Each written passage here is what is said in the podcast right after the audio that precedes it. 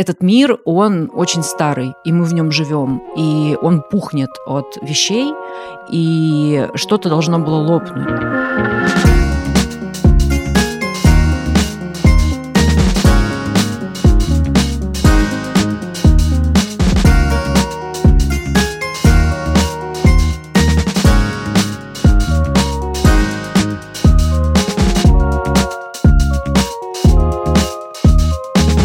Здравствуйте, наши дорогие слушатели подкаста «Норм». Снова он с вами, как и каждую пятницу. Меня зовут Настя Курганская. Здравствуйте, наши хорошие. Меня зовут Даша Черкудинова. Действительно, почти каждую пятницу с маленькими допущениями пятницу. продолжаем выходить, несмотря ни на что. Стараемся для вас. Надеюсь, вам это нужно. Вы нам пишите вообще в комментарии, пожалуйста, там, где вы на нас подписаны, если вы нас любите, чтобы мы знали, что вы нас любите. Это нам поможет да. сейчас и поддержит нас. А то, знаете, иногда кажется, что мы куда-то в пустоту выпускаем все наши вот эти вот мысли, не хочется так думать? Не хочется, совершенно, да. Поэтому пишите обязательно нам ваш фидбэк.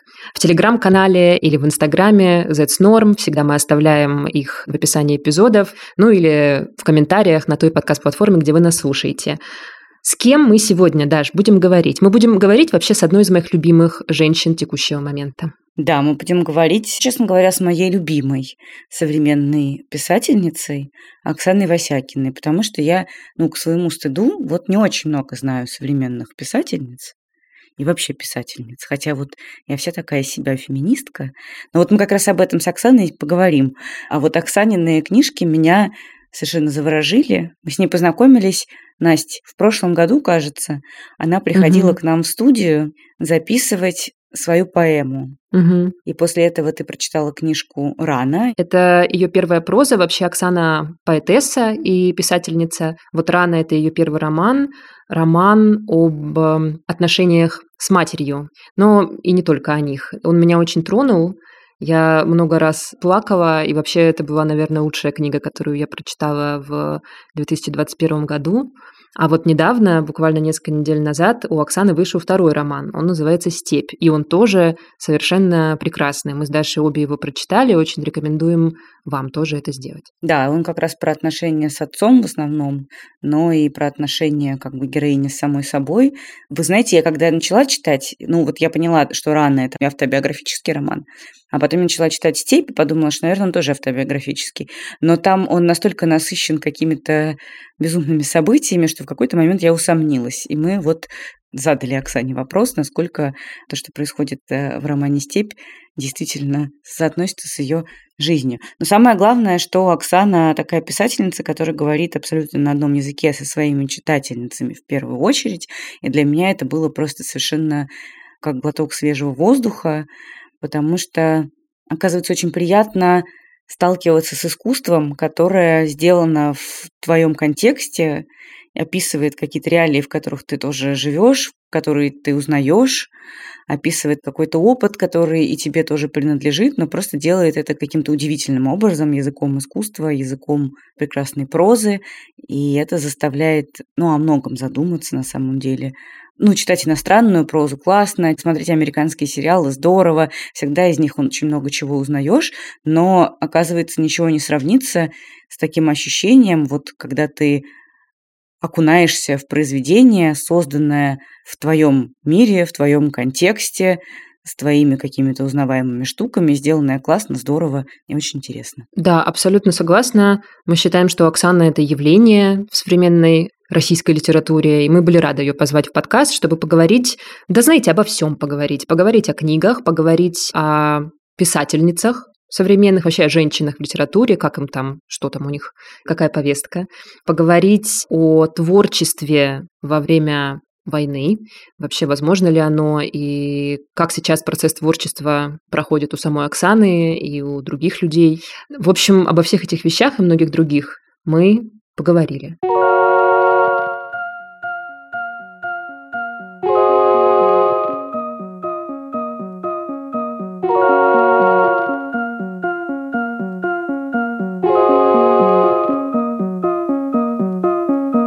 Привет, Оксана. Привет, Оксана. Спасибо тебе, что пришла к нам. Привет, красавица. Я очень рада вас видеть. Я читала и «Рану», и «Степь». Была в большом восторге. Абсолютно искренне, ноль лести в этих словах от этих книг. Первое, что я хочу спросить, в какой степени «Ирана» и «Степь» — это автобиографические книги? Мне кажется, что они, конечно, на 100% автобиографические, но на эти же 100% они фикциональные. То есть для меня очень важно, что не существует вообще документального, то есть я не верю в документ как таковой. Угу. Я верю в то, что человек, который создает некий продукт, он бесконечно монтажирует.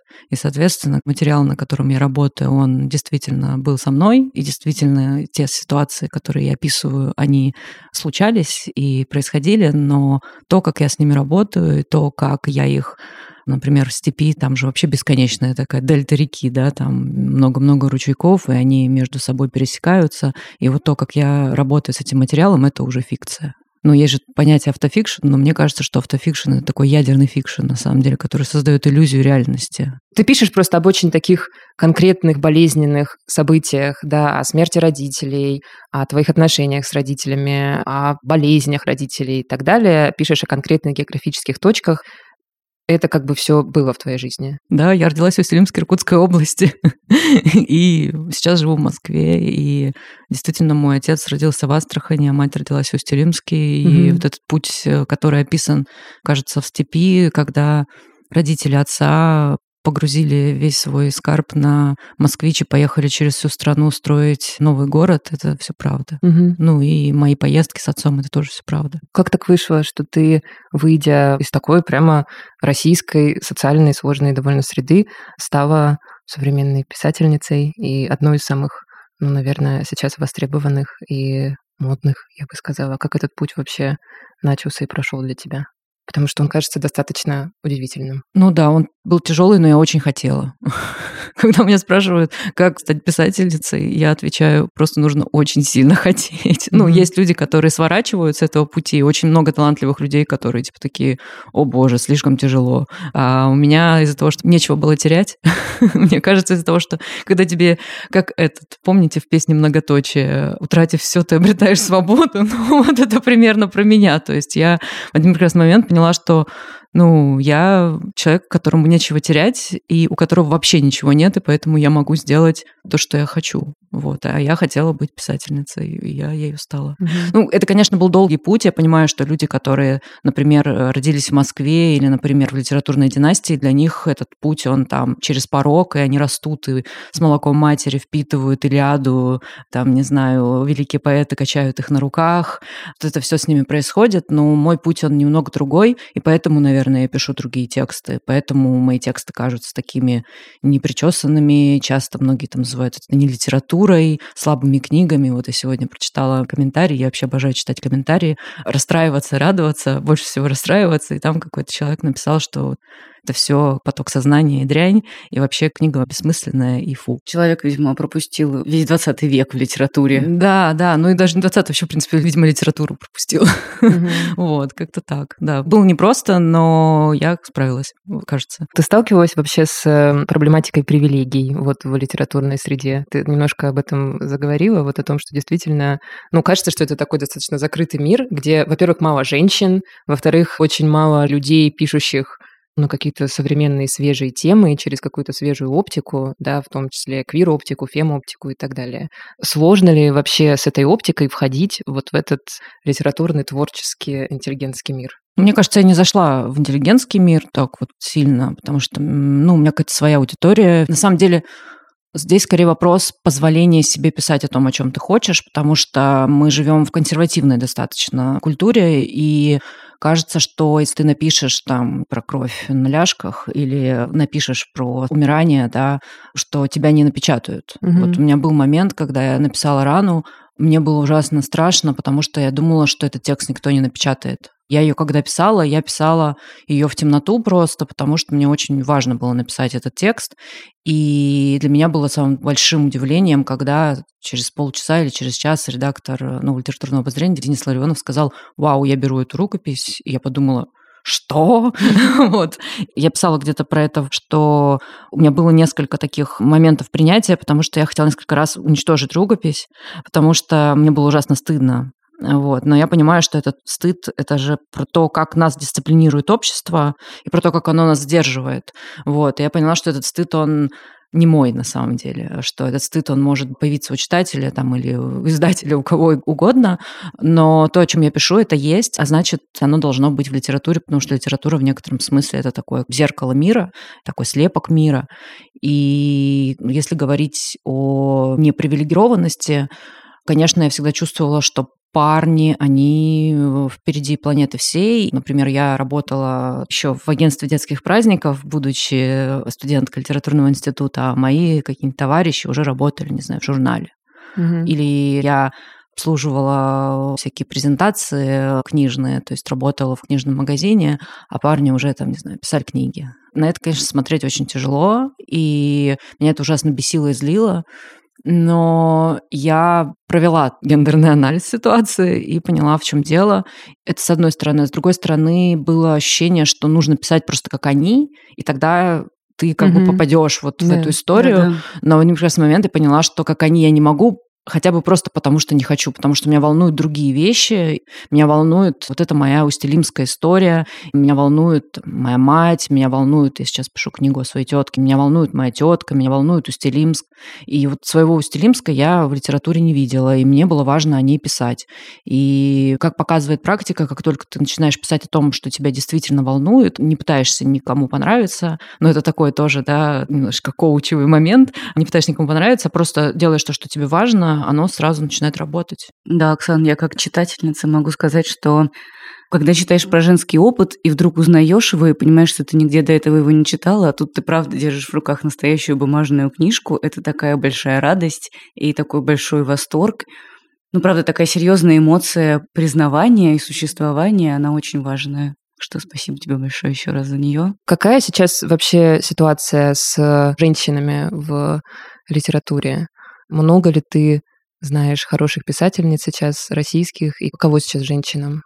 Кстати, интересная штука, потому что женщины писали всегда, и, например, у Маши Нестеренко недавно вышла книга про Анну Бунину, угу. поэтесса XIX века, которую принято считать первой профессиональной поэтессой. Она не вышла замуж, соответственно, не была обеспечена до смерти. Отец оставил ей какое-то микро наследство, которое она потратила на репетиторов по математике, и она жила на гонорары. То есть в XIX веке она жила на гонорары. Она mm-hmm. переводила, она писала стихи, она была такая классицистка, оды, басни и все как надо. И она критиковала как раз патриархатное вот устройство литературы.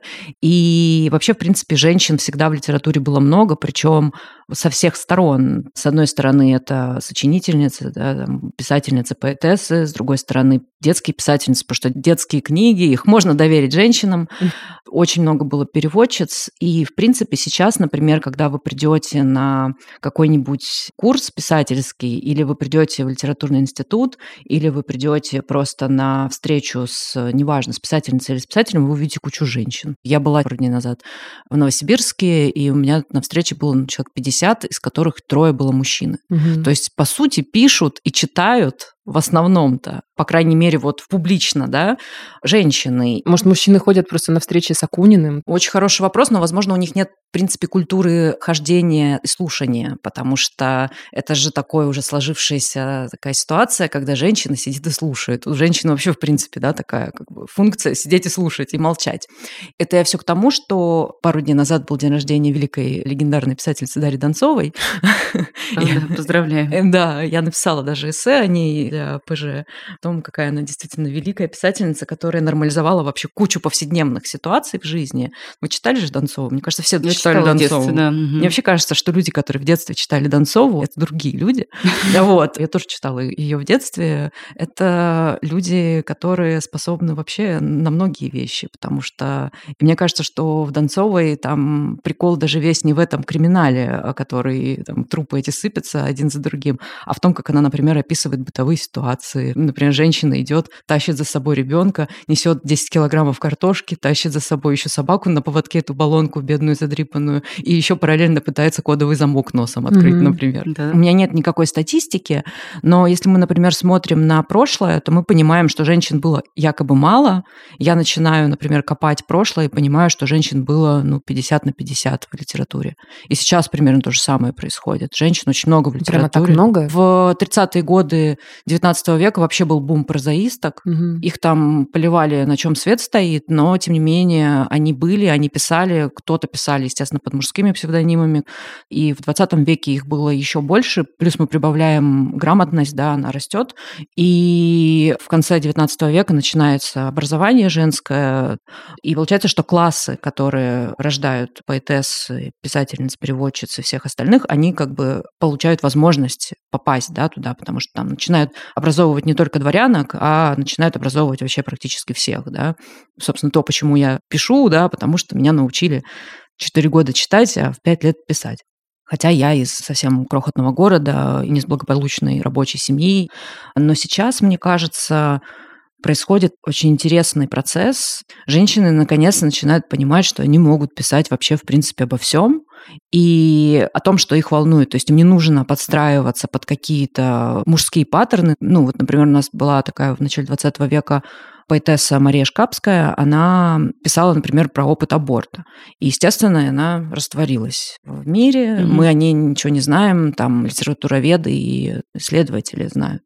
Или, например, Нина Хабиас, мне кажется, что она писала первый текст, описывающий кунилингус. У нее есть строчка «Масол головы между ног».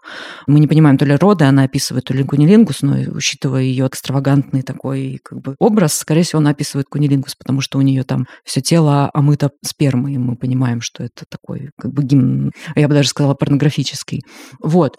И они вымываются, то есть они вымываются, вымываются, и мы каждый раз приходим на свежее поле, на белое поле, и мы в этом поле как бы живем. И мы думаем, о, сейчас я напишу про месячные, и все таки вау, она пишет про месячные, ужас, или там кейс моей вагины Галины Рымбу, когда восстало вообще все против Галины Рымбу. На самом деле... А я не знаю, кстати, про этот кейс. Э, Галя написала большую поэму, я бы даже так сказала, «Моя вагина», в которой она описывает описывает такую жизнь вагины лирической героини. Она рассказывает про опыт родов, про опыт насилия, про опыт гинекологического насилия, про то, как женщин постоянно репрессируют из-за того, что они женщины, про мастурбацию. То есть такой уже великий как бы текст про то, как женщина вообще живет в этом мире. Кто-то сказал, да, класс, особенно феминистки, а всякие мужчины, которые считаются классиками, сказали, фу, отстой, вот. И, в общем, начали Галю, ну, не то что травить, но он, как она сама это называется, началась эффективная мобилизация, и началась общем, прям борьба не на жизнь, а на смерть. И сейчас мы живем тоже снова, вот Нина Хаби списала об опыте кунилингуса сто лет назад. Юлия Цветкова, ставшая иногенткой, она выкладывала в ВКонтакте картинки вагины и, собственно, стала той, кем она стала. И мы, получается, живем вот в этой странном ощущении такого века сурка, я бы так сказала. Я все пытаюсь подойти к... Долго говорю. Мне очень интересно. Спасибо. И я вот, например, недавно познакомилась с писательницей Екатериной Мануэло, которая буквально на днях получила премию лицей, и у нее выйдет скоро книга. Я ее не читала, но просто мы с ней обсуждали. Она рассказывала о том, что она родилась на границе России и Казахстана, после распада родилась, и она, например, рассказывает о гендерном насилии в традиционной семье. Книга называется «Мой отец смотрит на Запад», она выйдет э, в Альпине и проза. Например, Евгения Некрасова, да, которая в такой сказочной, в некотором смысле, манере рассказывает про опыт там, женщин, которые пытаются купить квартиру. У у Наташи Зайцевой выйдет книга в No Kidding Press про то, как она взяла ипотеку. Мне, конечно, это счастье недоступно совершенно. На самом деле, вот этот прорыв феминистский, новый феминистский прорыв, прорыв сурка, он произошел сначала в поэзии, как это часто бывает, потому что у поэзии в этом смысле больше возможностей такого схватывания времени, схватывания вот дискурсов, в которых мы живем.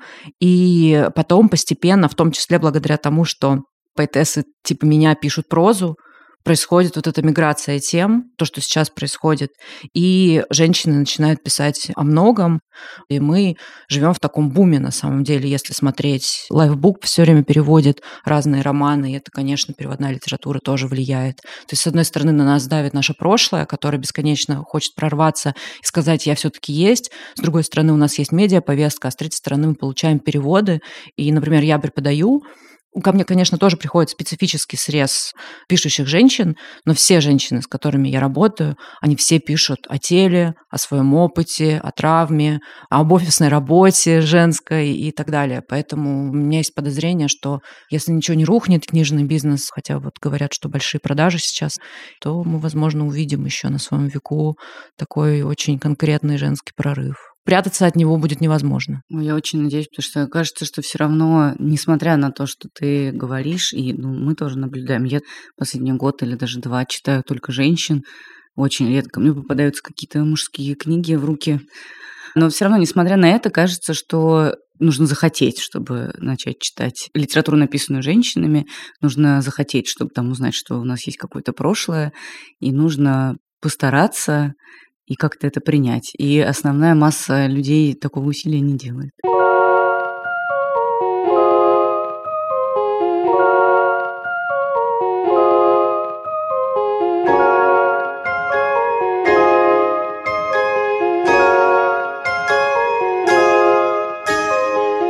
Дорогие друзья, спешим напомнить, что если вам нравится наш подкаст, вы можете поддержать нас каким-то небольшим донатом на платформах Patreon или Boosty. Мы всегда оставляем ссылки в описании эпизода, оставим и в этот раз. У нас э, значительно уменьшилось сейчас количество рекламодателей, а нам нужно как-то, ну, хотелось бы, по крайней мере, как-то продолжать выходить и как-то еще платить гонорары нашим коллегам, которые помогают нам делать этот подкаст, монтируют, продюсируют его, находят партнеров и так далее. Так вот, чтобы мы могли продолжать все это делать, и чтобы норм продолжал выходить, пожалуйста, поддержите нас денежкой, если можете и если хотите.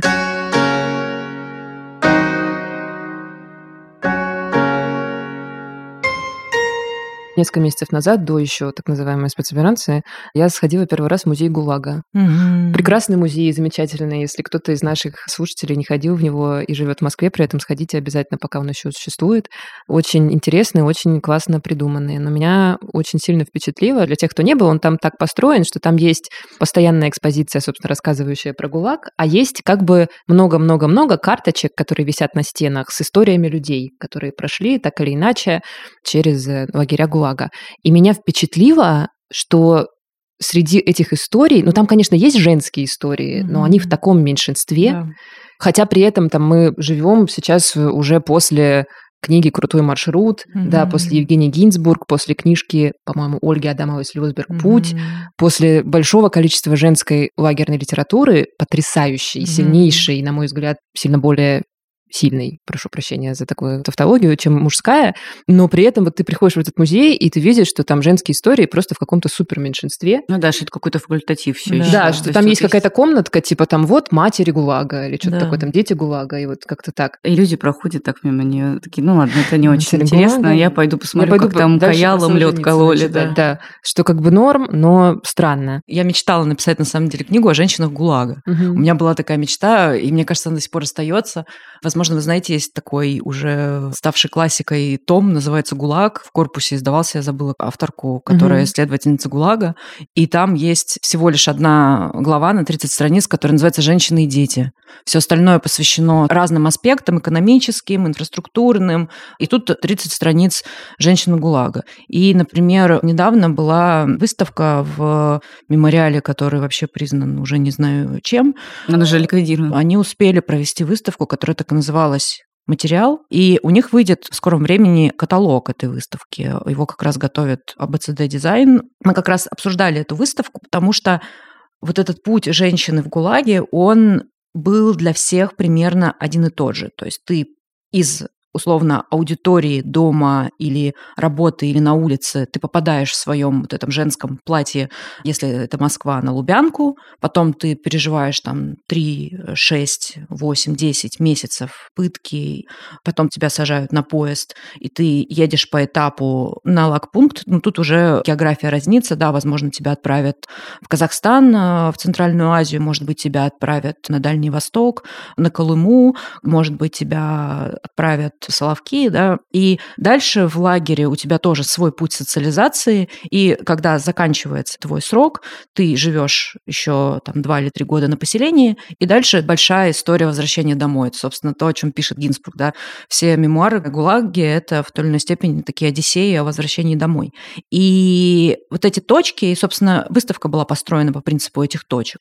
На каждой точке там была своя ткань, потому что попадали женщины в обычной одежде, там платье каком-нибудь шелковом, тут же они штопали эти колготки рыбной костью, как писала Гинзбург, да, потом им выдают телогрейку, и уже из каких-то кусочков, которые в лагпунктах они находят, они там из этих кусочков шьют игрушки для детей, или, например, там был, помните, бюстгальтер чудовищной красоты, вышитый крестиком. Да-да-да. Он есть, кстати, если загуглить, мне кажется, материал, то можно увидеть эту картинку. Но при этом внутри вот этого как бы цикла была, как мне кажется, подпольная такая жизнь именно для историков, потому что, например, вообще не поднимается тема сексуального насилия, и, например, тема лесбийских отношений исключительно в таком пренебрежительном ключе описывается. Но я читала как-то раз мемуары Ада Федерольф, она была подругой, спутницей жизни, мы не понимаем, в каких отношениях они были, с дочерью Марины Цветаевой. И Федорольф однажды попала на какой-то лагпункт. Колыма нашла через снежную степь в этих валенках, приходит, а там какой-то странный мир. И ей сначала показалось, что это мир гетеросексуальных заключенных. И он при этом был ужасно чистый, в нем был свой какой-то такой специфический для той среды порядок. И потом, уже присмотревшись, она поняла, что женщины, которые лежат там на вышитых крестом подушках, все в косметике, красивые, это те, кто ждут своих э, женщин с работы. Ага. То есть она нечаянно попала на лагпункт, на котором живут исключительно, видимо, бытовички и лесбиянки.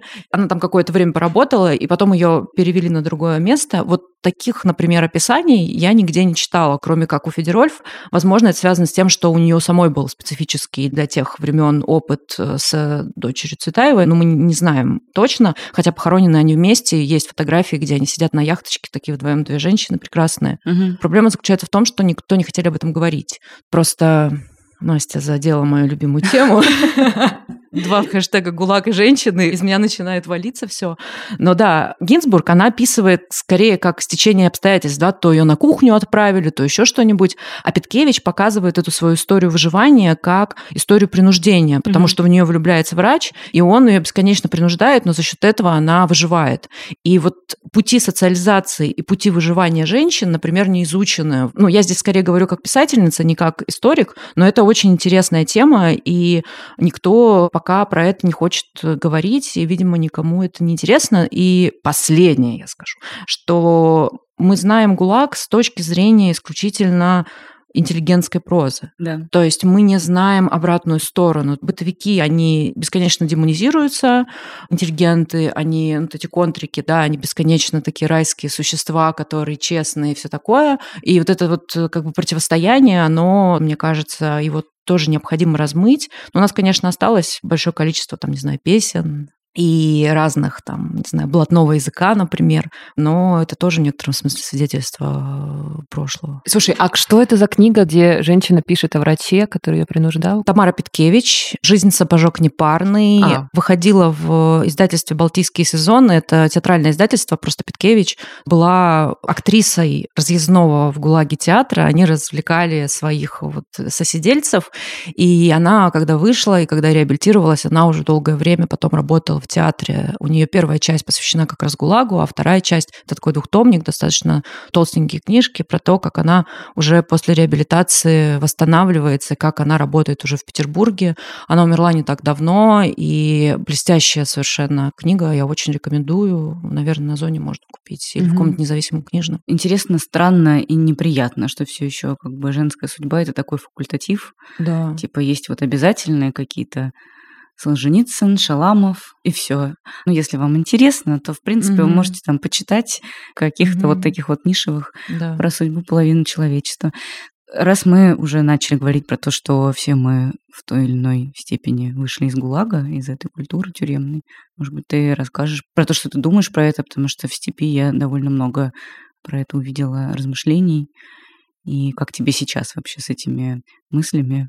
Как ты вообще сейчас себя чувствуешь как человек, как писательница, как женщина? Чувствую я себя хорошо. Нужно сказать спасибо моим антидепрессантам и моей психиатрке, если вы слушаете нас. спасибо вам.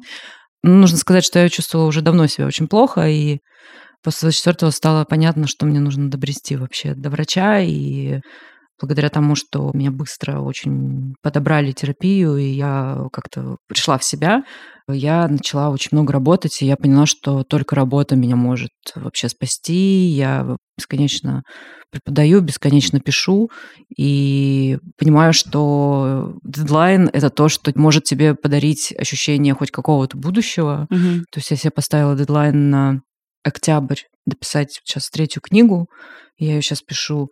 У меня в июле заканчивается лаборатория, там у меня уже начинается другая. Ну, то есть у меня есть сетка мероприятий, которая меня держит в тонусе. У меня есть блокнотик, в котором я пишу все дела, стараюсь ходить везде, куда меня зовут, и это меня очень сильно поддерживает.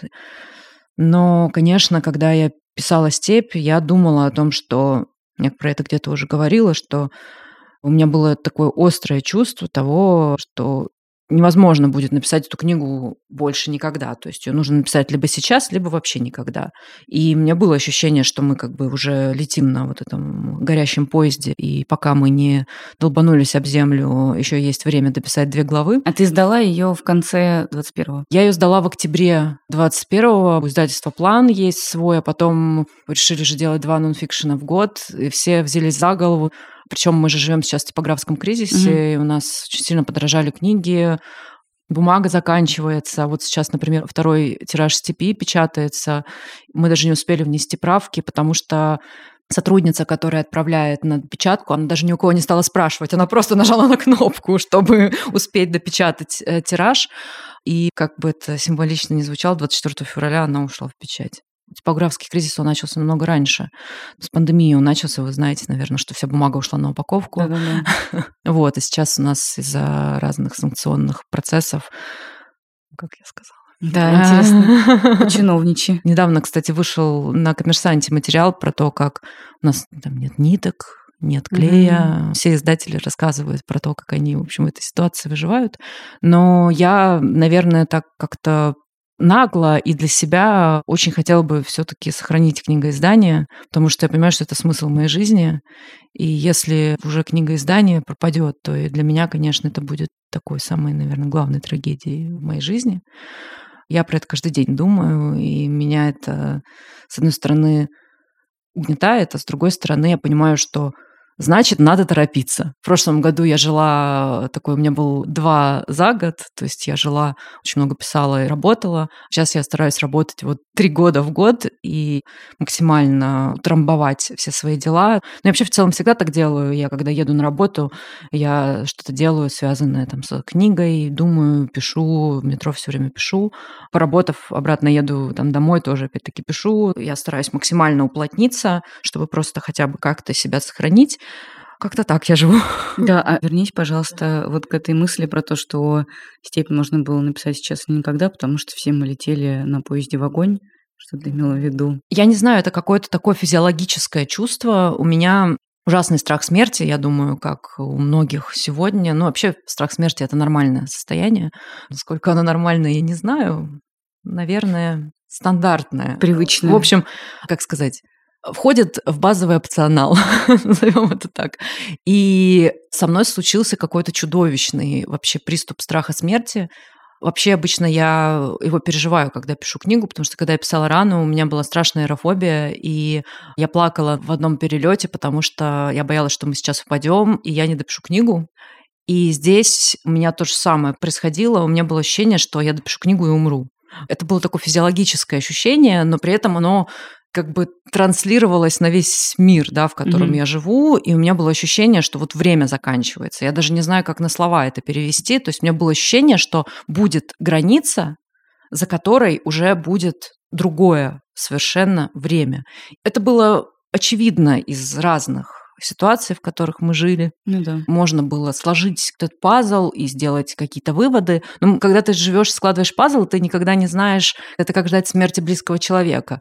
Ты знаешь, что это произойдет, но ты не знаешь, когда именно это произойдет, и ты никогда к этому не готова. Угу. И вот я жила в этом состоянии постоянно, и мне кажется, в степи это тоже отражается. Там есть такое паническое отсутствие воздуха в этой книге, и при этом я одновременно понимала, что все, в чем мы живем, это очень старое, старое. Это, собственно, такой, как бы, самая главная точка книги, что мы живем в настоящем, но прошлое, оно бесконечно фонит. Язык очень старый, культура очень старая, да, там есть этот мотив, кажется, это шестая глава, где происходит такая деконструкция блатного мифа. Героиня приходит к выводу, что это не явление 20 века и не явление 19 века, а это вообще Одиссей, да, то есть мать Одиссея ждала и не дождалась сына, и в некотором смысле вот этот архетип матери, которая ждет, прощает и, в общем, является такой главной фигурой этого мужчины, она намного старее, чем мы можем даже себе представить этой истории почти 3000 лет, да.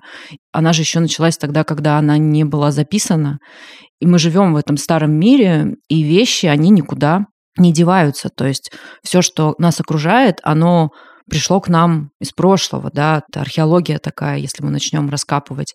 И этот образ степи, который на самом деле когда-то был морем, потом там была деревня, потом была советская аграрная территория, потом в 90-х распадается Советский Союз, и появляются предприимчивые ребята, которые уже торгуют этой трубой, и этот мир, он очень старый, и мы в нем живем, и он пухнет от вещей, и что-то должно было лопнуть, да, вот, по крайней мере, в книге это тоже происходит. Она лопается, там в конце вот эта сцена насилия, Мгм. которую мы с редактором поставили, то, что называется, на сладенькое, вот. И я понимаю, что с каждым разом, смотря на реальность, в которой я живу, я понимаю, что она дико старая, и из-за того, что она не осознает своей старости, она не осознает тех принципов, по которым она устроена, она не может разрешиться как будто бы. Этот метаболизм, да, исторический, он нарушен. Тебе пишут что-нибудь читатели? Наверняка пишут, потому что мне кажется, что твои книги достаточно терапевтичные. И с одной стороны ты пишешь о каком-то уникальном опыте, а с другой стороны это опыт, который, ну, фрагментарно, я думаю, что откликается очень многим людям. Все эти проблемы с родителями, 90-е, болезни, весь этот блатной мир, в котором выросло очень много людей на самом деле, маскулинность и так далее. Что тебе пишут люди? Надо сказать, что рану я вижу, что еще не все прочитали. То Мгм. есть э, год для книги это очень мало на самом деле. И получается, что у Раны путь, он достаточно сложный, в том числе потому, что мне казалось, что она не выйдет за пределы своего поля. Я была уверена в том, что она останется в свои тысячи экземпляров. Первый тираж – это вообще в целом средний тираж для такой книги в России. Но сейчас у нее уже 11 тысяч экземпляров, то есть это уже как бы она в 11 раз больше себя, да. И мне все время казалось, что это такая очень частная история. Но постепенно, и это такое тоже мое вечное высказывание, я считаю, что вообще частного не существует. Мы живем, конечно же, свою частную жизнь. Кормим кота или переживаем утрату или заусенцы дергаем.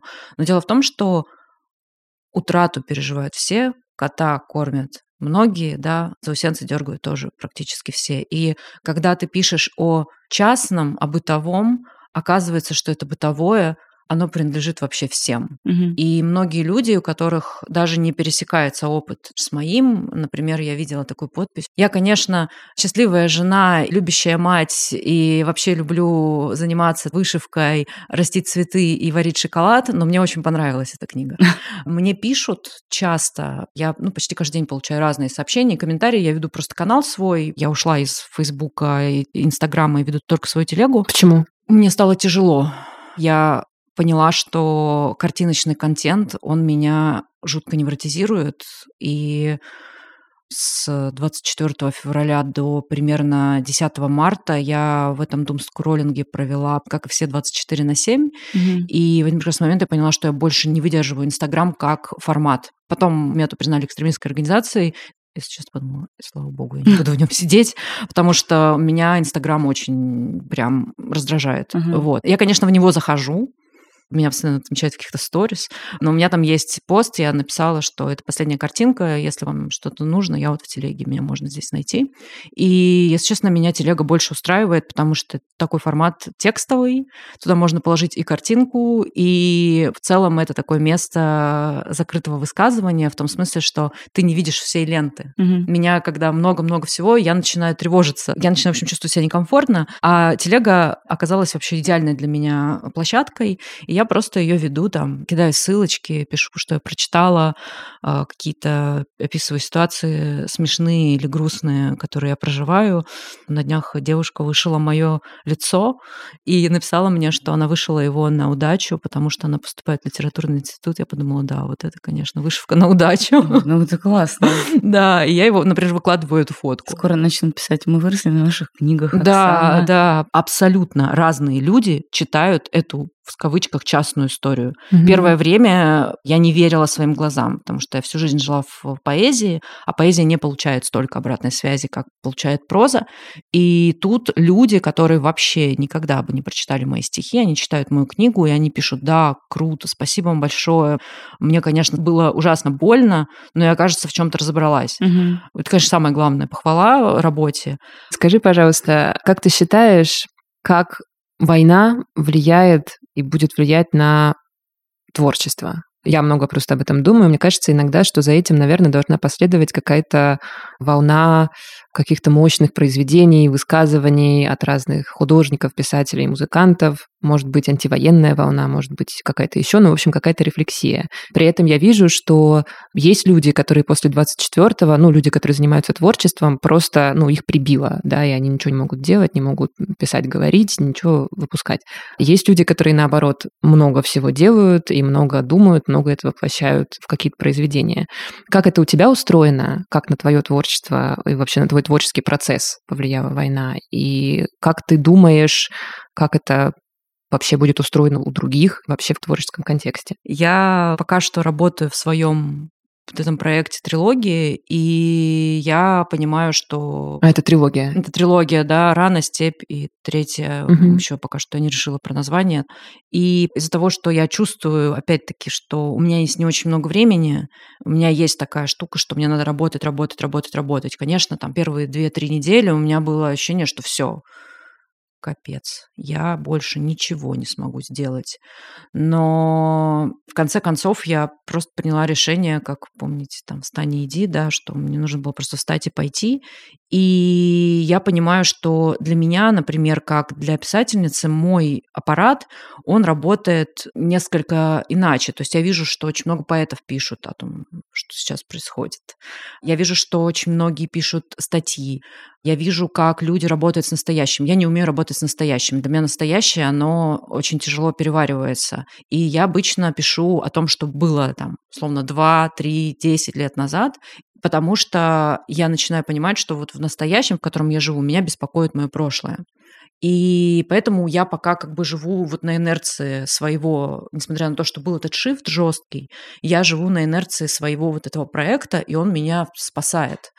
Я знаю, что многие не могут писать, и у меня есть подозрение, что через там, может быть, год, через два появится огромное количество текстов рефлексирующих, но я сразу вспоминаю здесь великую писательницу Лидию Гинзбург, которая писала в стол свои записочки, и она как раз вела такой свой дневничок, который как раз выходил, его сейчас даже можно купить, потому что я так понимаю, что титанический тираж был, «Проходящие характеры», новое издательство. Там как раз напечатаны все ее блокадные дневники, напечатана ее блокадная проза и напечатана проза вот 41-45. И она живет, так как там литературная инфраструктура и вообще сообщество немножко по-другому устроено, она живет в среде своих коллег, потому что они все едят в одной столовой, Мгм. получают одни и те же карточки, сидят в одной и той же редакции. Мы-то уже так не работаем, мы немного в другой экономической системе живем. И она как бы не надеясь ни на что, вообще ни на что не надеясь, она ведет свои записки, в которых она описывает то, как люди справляются с цензурой, с голодом, про то, как люди понимают вообще в рамках советской цензуры свободу. Я очень рекомендую эти тексты почитать. Я даже их у себя цитировала в Телеграме, потому что это то, что вообще, собственно, мне помогло выбраться, потому что это было письмо вообще в никуда. И мне кажется, мы сейчас, если что-то делаем, то мы это делаем в полное никуда. То есть, когда я писала рану, я думала, что я иду никуда. А теперь я пишу книгу, я понимаю, что я вообще в тотальное никуда иду. Полина Борскова, исследовательница блокадного письма, она говорит о том, что блокада, да, как катастрофическая ситуация была для всех. Она была смертью, переживанием такого как бы тяжелого опыта, но для многих это было место тотального освобождения. Например, она описывает Крандиевскую, поэтессу, бывшую жену Алексея Толстого. Крандиевская из принципа не уезжает из блокадного Ленинграда, хотя ей предлагают уехать. И она, не писавшая уже там 30 лет или сколько-то, она уже такая уже престарелая, она начинает писать стихи в блокаде. И мне кажется, что мы сейчас находимся, вот, э, возможно, конечно, нет таких повторений, есть рифма скорее, и находясь в рифме, мы, возможно, тоже имеем, как бы это чудовищно не звучало, ситуацию беспрецедентной свободы в своей жизни, именно творческой. Возможно, это будет появляться там не через год, как это мы любим, да. Сделала проект, и тут же он бабахнул. Возможно, у этих работ будет более долгий срок мариновки, выдержки, но я думаю, что что-то должно произойти. Каким ты видишь э, свое будущее вообще ближайшее, как писательница и как человека в России? Я живу в России. Это моя страна, это моя земля, я здесь буду жить и буду жить. Что, не страшно? Страшно, но я понимаю, что такая ситуация. Я не могу на нее повлиять. Я влияю в меру вот своих возможностей, но моя работа — это писать о России, вот, писать на русском языке, и это такой, в некотором смысле, может быть, пафосно звучит, но это моя миссия, вот, и поэтому я буду оставаться здесь. Какое у меня будет будущее, я не знаю. Никто не может сказать, какое у кого будет будущее. Оно просто настанет, и оно будет каким-то. По многому меня радует, что рано переводится на языки, и у нее сейчас уже 7 или 6 языков, и я понимаю, что мой текст будет жить, вот, и это важно.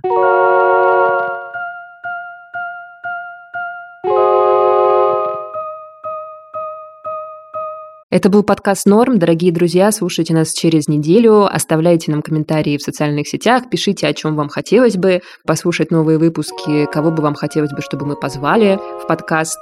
Меня зовут Настя Курганская. Меня зовут Даша Черкудинова. Пока-пока. Целуем вас.